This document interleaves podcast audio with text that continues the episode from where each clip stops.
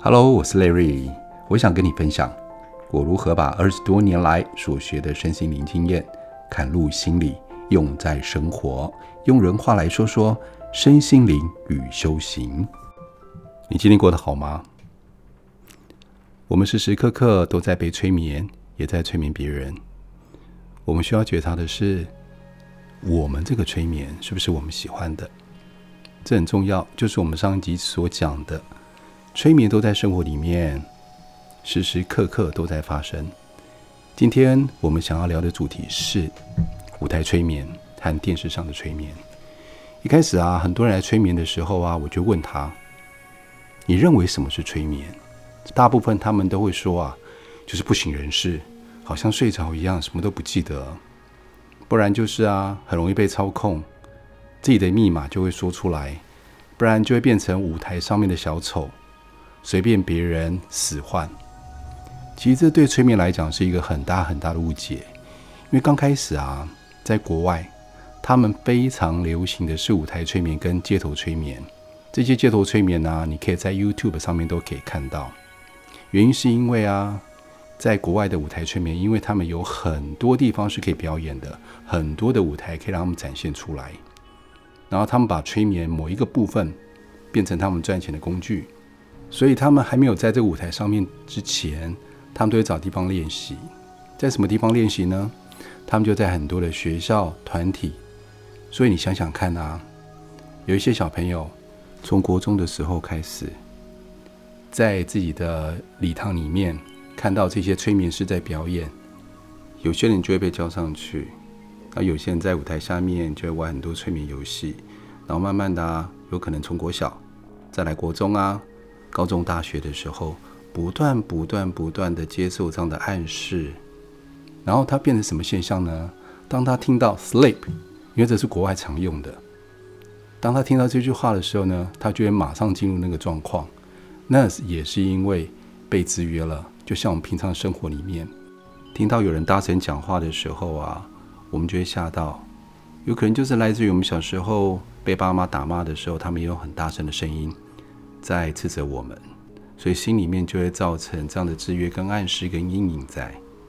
所以你想想看，如果舞台催眠的时候啊，你遇到一个催眠师，突然在你旁边弹手指头，然后告诉你 “sleep”，你会马上就睡着，因为你过去如果常常接受这种暗示的时候，这个事情就很容易发生。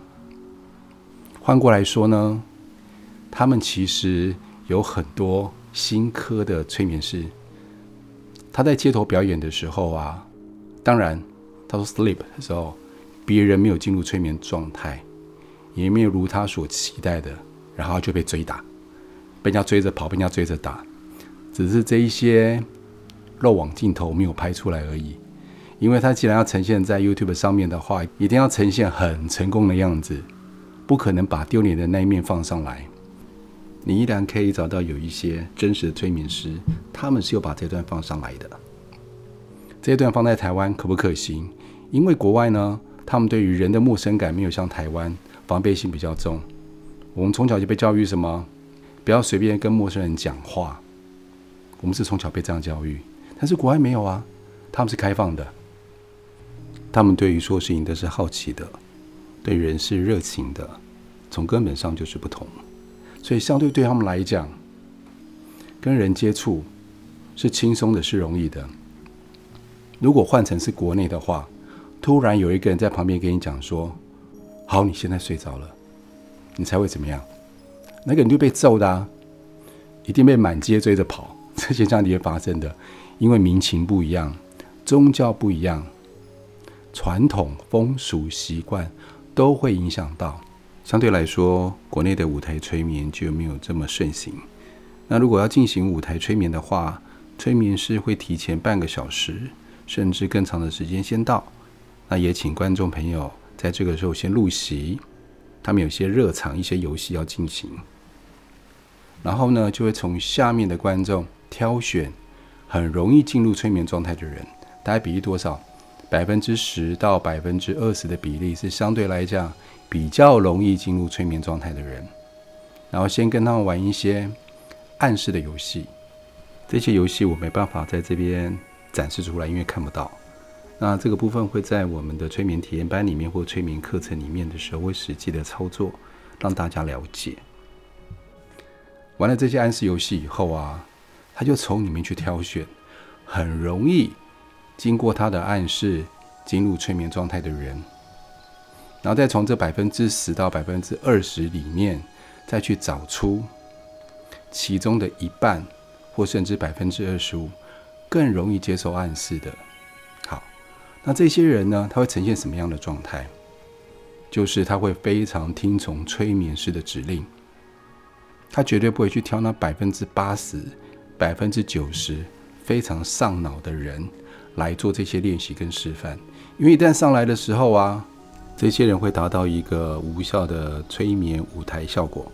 容易进入催眠状态的朋友，上舞台的时候虽然眼睛是张开着，但是呢，就以催眠的定义来说，他还在催眠状态里面，他并没有完全的清醒过来。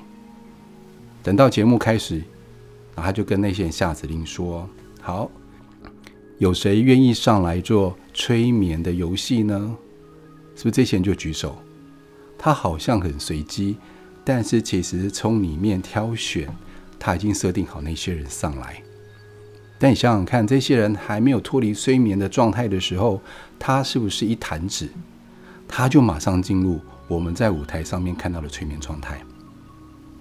然后他在经过一个简单的催眠，他们只会进入更深层的一种催眠状态，然后就配合他的游戏。好，在舞台上面就会达成一些效果，就是集体催眠的效果。但是，是不是虽然上舞台了的每一个人都如他所愿的展现，不一定哦。所以你可以看到比较客观的，国外他们在学校里面表演的时候，已经上舞台了。但是成功率大概只有百分之五十，甚至百分之四十。那百分之五十到百分之十就可以达到不错的效果了。所以，针对舞台催眠师来说啊，技巧固然重要，更重要的是要学会怎么挑人。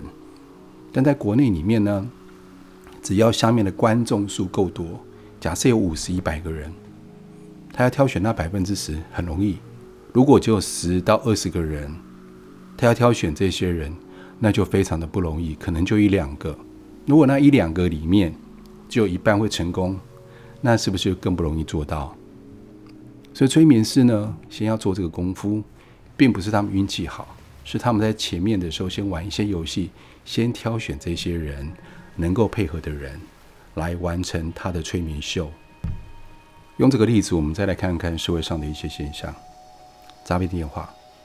如果今天诈骗电话一开始接起来的时候，你什么都不知道，然后乖乖的听他说、听他做，他就会挑选这些人比较好、容易进入状况的人。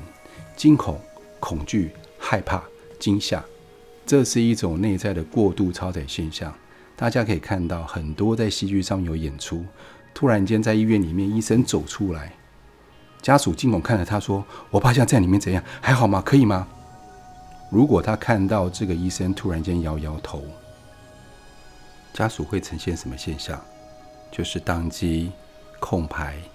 如果以动物来讲的话，就是一种假死现象，那是一个自我保护机制的状态。这时候医生只要说什么，他们就会做什么，因为我们过度被惊吓，就会造成这个现象。所以诈骗集团是不是利用容易操纵的人？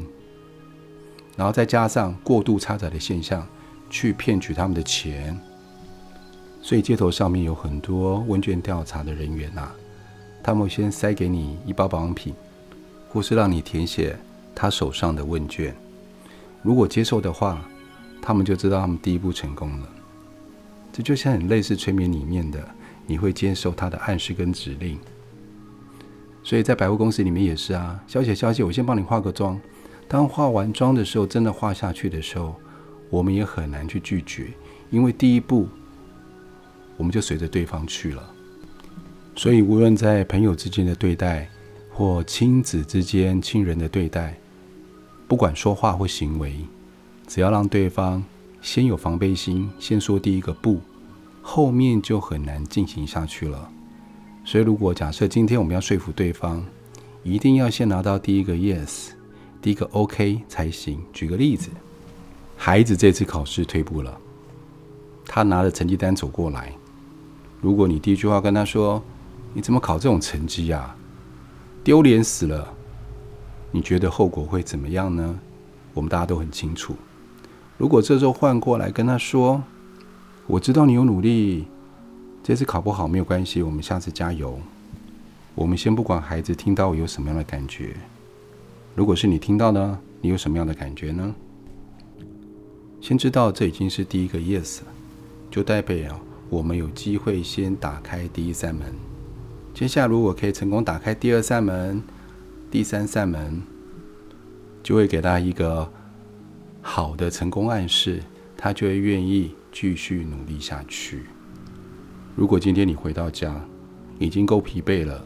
然后又被主管骂，看到家里一团乱，老公在家里面翘着二郎腿看着电视，你就心情很不开心。一进去就说：“你每天只会看电视而已，你什么都不做。你知道我在公司里面被骂，忙得要死。”结果如何？可想而知。那我们如何先拿到第一个 yes 呢？看到老公的时候，就跟老公说：“走。”我们今天出去吃大餐，不要在家里吃了。我也不想煮饭。诶，这个节目看起来不错耶，一定很好笑，对不对？那我也坐下来看一下好了。如果我们要成功拿到第一个 yes，最重要的就是不能否定现在此时此刻他所做的任何行为跟事情，表示认同。接下来才有办法打开第二扇、第三扇门。才有可能达到良好的关系，或让对方愿意继续努力下去。以上分享，我们下次见哦，拜拜。